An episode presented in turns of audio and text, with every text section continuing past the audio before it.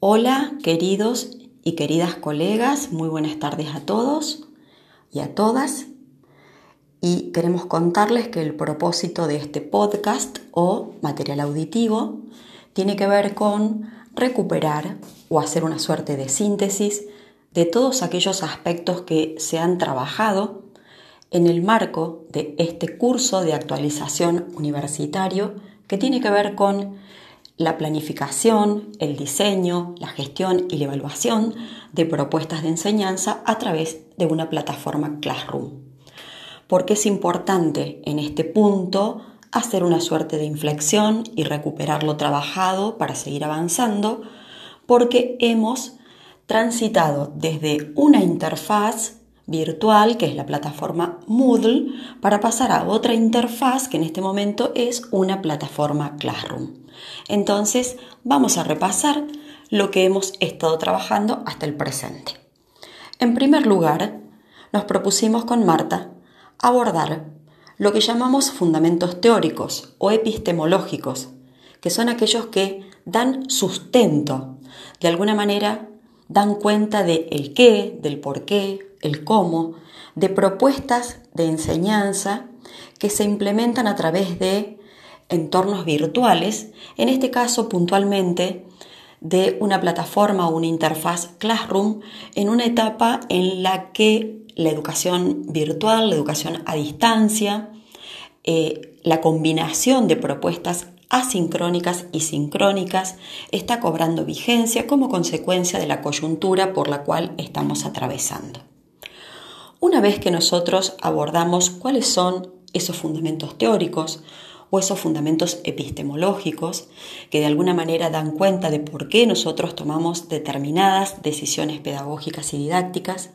avanzamos hacia los primeros pasos.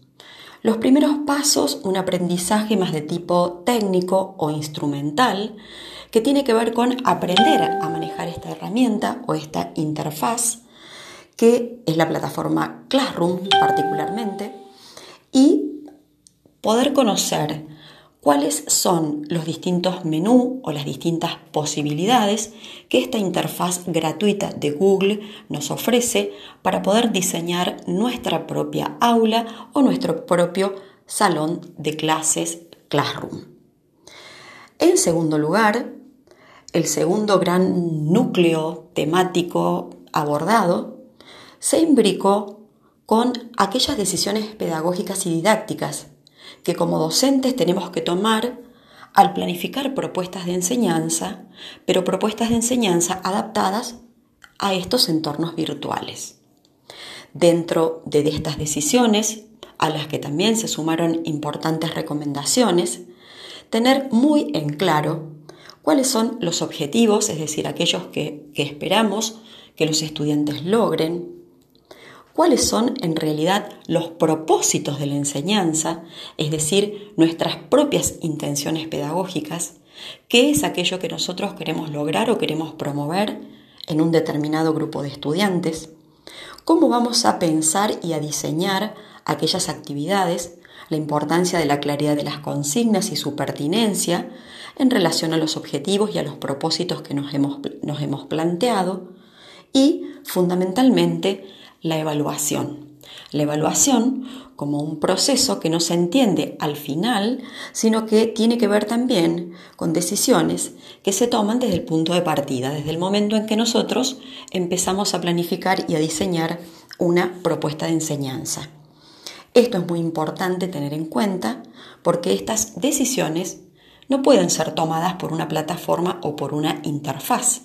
es decir, que es siempre el docente quien va a asumir determinadas posturas, determinadas decisiones. Marta realizó con relación a esto un conjunto de recomendaciones muy importantes a tener en cuenta, teniendo en cuenta fundamentalmente la, la diferencia que implica trabajar en un espacio de presencia real o virtual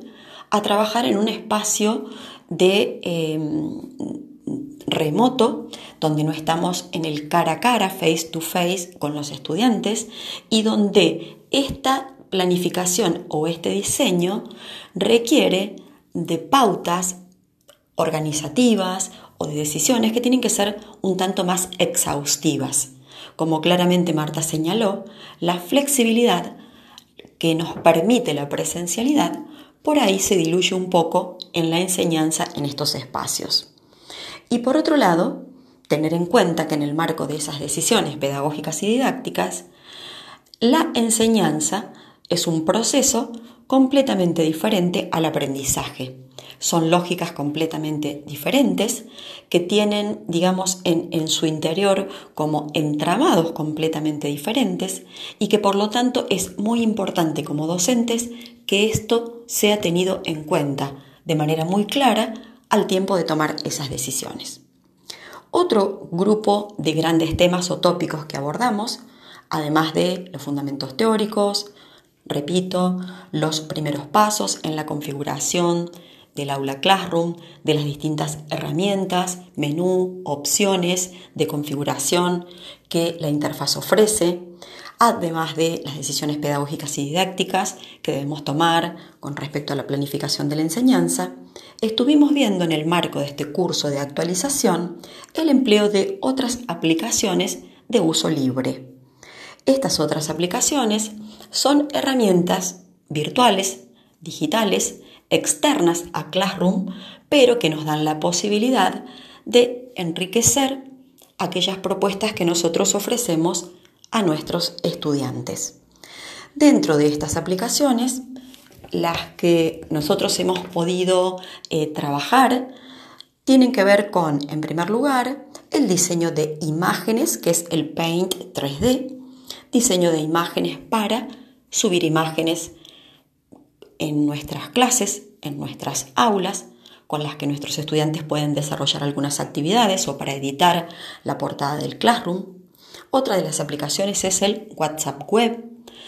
Empleamos esta aplicación precisamente para invitar a los estudiantes que van a sumarse a nuestra clase. También puede ser a otros colegas con el que compartamos una determinada propuesta pedagógica o directivos que quieran acercarse a observar qué es lo que estamos haciendo dentro de nuestra clase. Otra de las aplicaciones importantes es a realizar print de pantalla o captura de pantalla, es decir, cómo poder tomar, capturar determinadas imágenes que de la misma manera que lo hicimos en el Paint 3D, las imágenes por ahí cobran una vitalidad fundamental en estos espacios de, enseñanza virtuales, no solamente para realizar actividades, sino a veces cuando nosotros, por ejemplo, queremos realizar tutoriales, un paso a paso, una enseñanza un poco más de tipo conductista, porque el tipo de aprendizaje o contenido que queremos enseñar lo amerita. Otras de las cuestiones que vimos en relación al uso de otras aplicaciones externas tiene que ver con los formatos en los cuales nosotros guardamos los archivos que vamos a compartir con nuestros estudiantes. La recomendación principal es la utilización del formato PDF. El formato PDF nos da la posibilidad de intervenir en un texto, pero a la vez nos da la garantía de que ese texto no va a ser alterado en su formato original. Mientras que, por otro lado, cuando se tratan de actividades en las que los, los, estudiantes deben resolver determinadas consignas, deben escribir, se recomienda el formato Word. Frente a estas dos alternativas, nos queda pendiente una tercera, que es aprender a trabajar con plantillas de Word. La plantilla de Word podríamos decir que es un formato u opción intermedia entre el PDF y el Word. La plantilla nos garantiza que nosotros podamos emplear cuadros de texto, podamos emplear imágenes, podamos incrustar videos, entre otras, entre otras opciones, y que el estudiante, al descargarlo, va a poder trabajar sobre ese material eh, textual, va a poder intervenirlo, va a poder resolver consignas, va a poder eh, interactuar con las imágenes, poder ver un video y este no se va a deformar. Esto, el trabajar con plantillas de Word, es lo que veremos en uno de los próximos encuentros. Esperemos que estén disfrutando muchísimo de esta experiencia compartida de aprendizaje de la misma manera que lo estamos haciendo nosotros. Un abrazo fraternal para todas y todos ustedes.